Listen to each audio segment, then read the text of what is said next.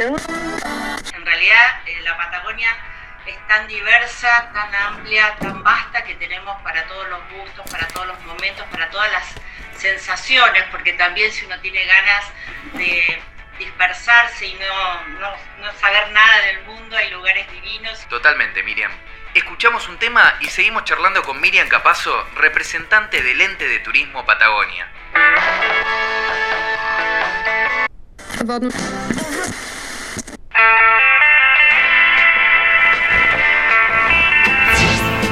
¿Hay algo más lindo que salir a la ruta? Manejar durante horas mirando cómo el paisaje se transforma. Las voces de la radio se confunden con nuestros pensamientos. Una vez alguien me dijo que cuando viajamos por la Argentina, viajamos hacia nosotros mismos. Los viajes son los lugares que conocemos, pero también las personas con las que nos cruzamos. Y tanto en las grandes ciudades como en las rutas más desiertas, donde hay una historia, hay una IPF. La aventura no empieza cuando arrancamos el auto, sino mucho antes, cuando la planeamos. El viaje comienza con los consejos de lugares para comer, dormir o sacar una foto. Y por eso, cuando escuchamos una audioguía de IPF, ya estamos viajando. Mi nombre es Fiorella Sargenti y yo también estoy en viaje. Mi próximo destino es la Patagonia.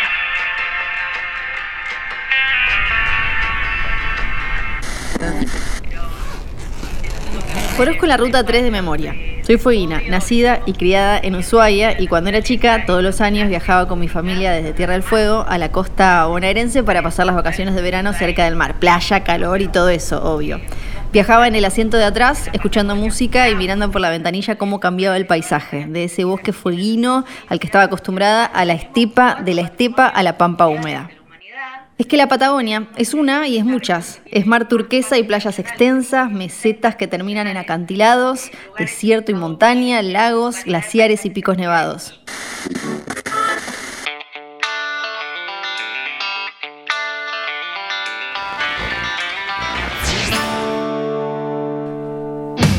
Cada paisaje tiene su momento ideal. Para acampar, hacer trekking y bañarse en los lagos o en el mar es ideal recorrerla en verano.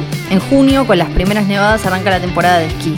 Sobre la cordillera de los Andes, el invierno es el momento más intenso del año, plena temporada alta, hospedajes llenos y los paisajes cubiertos de nieve que parece helado de limón. Mi momento favorito es la primavera, cuando se recogen los hongos y se cosechan los frutos rojos. En algunas zonas todavía puedes esquiar y es el mejor momento para los deportes de aventura y el montañismo. Además de todo eso, en octubre las ballenas francas se aparean cerca de la costa en la península Valdés, casi no llueve y todo se llena de florecitas. Eso es lo que más me gusta de la Patagonia, que siempre es distinta, que siempre está cambiando y que quienes la conocen en invierno no la reconocerían en verano.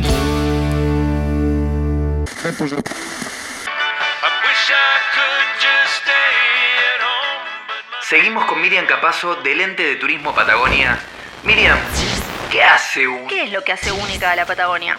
La verdad que tiene varios atributos, pero si te lo tengo que poner en un espacio de, podio, digamos que evidentemente la naturaleza es lo que la hace única, pero además, a ver, lugares naturales en el mundo hay tantísimos, ¿no? Pero eh, vos pensás que nosotros desde la Patagonia cuidamos esta naturaleza a través de todas las áreas protegidas que tienen nuestras provincias y además tenemos cuatro patrimonios mundiales de la humanidad y tenemos, eh, es la región que tiene más parques nacionales, tenemos 16 parques nacionales, eh, lugares en estado virgen, variedad de paisajes y actividades y que hablar de la gastronomía, ¿no?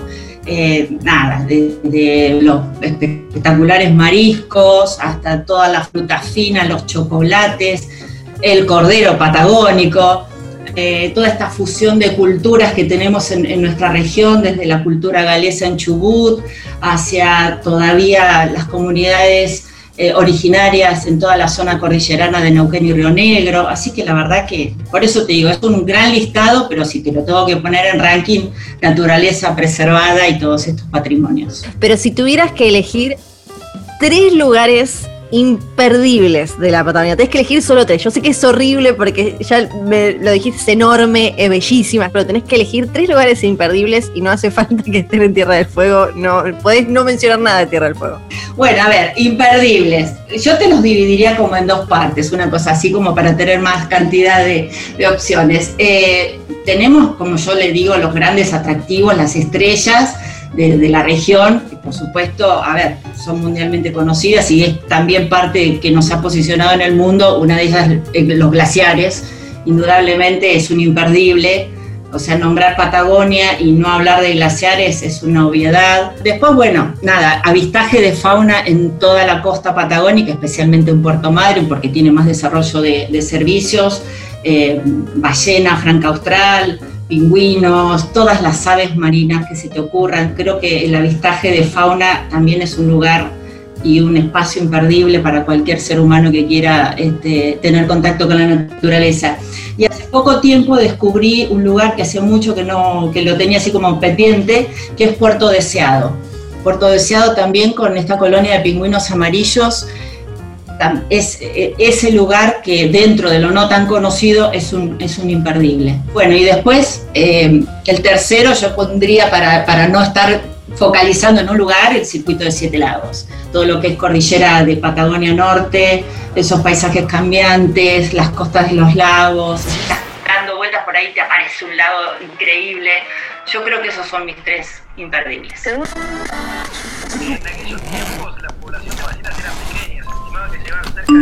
Hola, Fío. ¿En qué andas? Y en tus redes que estabas por salir de viaje. ¿Para dónde vas? Hola, sí, estoy preparando ya todas las cosas porque salgo en un rato. Me voy al sur con el auto, así que seguí todo por las redes de IPF que va a estar buenísimo.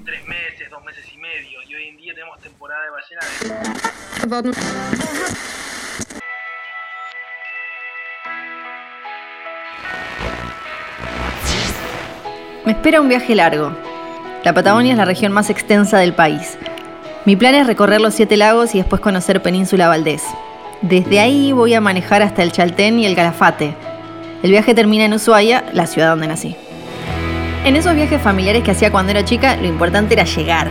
En tres o cuatro días cruzábamos la Patagonia para meter los pies en el mar. Solo parábamos para dormir o comer. Este viaje va a ser distinto porque quiero descubrir la Patagonia a fondo, recorrerla con calma, tranquila, aprovechando que en primavera los días empiezan a hacerse cada vez más largos hasta el día de mi cumpleaños, que es el día más largo del año.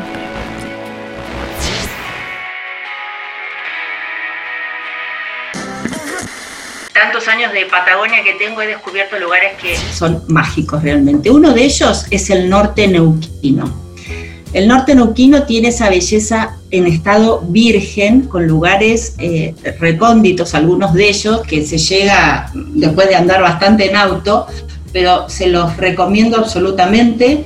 Eh, toda la zona, digamos que es Barbarco, Huinganco, nombres raros, ¿no? Las lajas, las ovejas, desde Chosmalal, que fue la antigua capital de, la provincia de Neuquén, con una, una fuerte historia además, muy linda para conocer, y desde allí todo eh, hacia el norte, casi llegando al límite de Mendoza y el volcán Domullo, áreas divinas que hasta tenemos un geyser.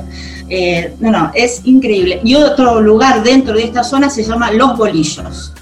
Se los recomiendo. En la página web del Ente Patagonia también hay información específica de estos tesoros por descubrir. Así que Norte Noquino, sin lugar a dudas. Y otro lugar que, no me quiero olvidar, por favor, es la provincia de La Pampa, que desde el año 94 pertenece a la región Patagonia.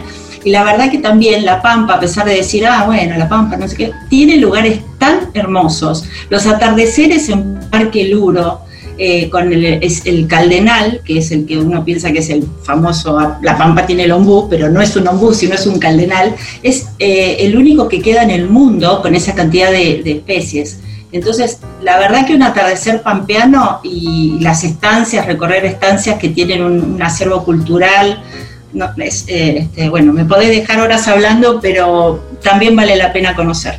¿Qué tengo que tener en cuenta eh, eh, antes de, armar un viaje, eh, y, esto me parece clave porque quizás uno se manda y no tiene ni idea y, y va a necesitar seguramente em, cuestiones relacionadas con el auto, los papeles, tener en cuenta las distancias. ¿Vos qué, qué, recomendar a la hora de, preparar y de organizar un viaje en auto por la Patagonia? Bueno, básicamente eh, bueno, depende por supuesto del transporte que, uno elija, pero si es el automóvil, sin lugar a dudas, tener siempre este, todo, todo el vehículo en condiciones y siempre un auxilio de repuesto, ¿no? Más allá del 1, 2. Este, sobre todo si se va a hacer eh, rutas como la ruta 40, ¿no? O, o, grandes tramos. Más allá que hay servicios, por supuesto, estaciones de servicio por todas las rutas argentinas patagónicas, pero siempre tener un, auxilio extra viene muy bien. Eh, bueno, mapas, ahora con, por suerte con toda la tecnología eso es mucho más sencillo para llevar y sí tener un recorrido básico, eso la verdad que está bueno porque como, insisto, las distancias son grandes y a veces uno dice, ah, pero son 50 kilómetros, pero a lo mejor son de ripio y por lo general los estados son buenos, pero a veces puede haber alguna nevada, alguna situación que lo empeore, hay que tener en cuenta estas cosas. Y si van, por supuesto, en época de nieve, eh, cadenas o, eh, neumáticos con clavos, siempre chequear con las estaciones de servicio que son los, como yo siempre digo, son los este, meteorólogos locales que siempre saben lo que va a suceder. Así que esas son las recomendaciones básicas.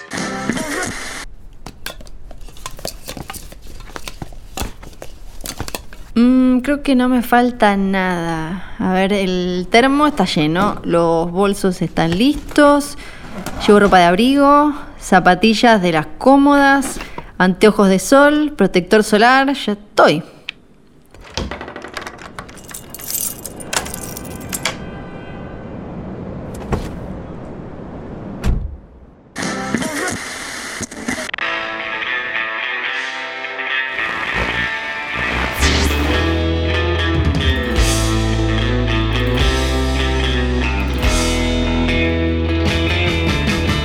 Voy preparada para manejar en el ripio y desviarme cuando haga falta. Me esperan días y días en el camino. Sé que en las rutas patagónicas puedo pasar horas al volante sin cruzarme con nadie. La Patagonia también es eso, viento helado, mucho cielo y soledad. Tengo un par de mapas ruteros y un GPS. Ya descargué la app de IPF y en boxes me revisaron el auto. Ahora sí, estoy lista para salir.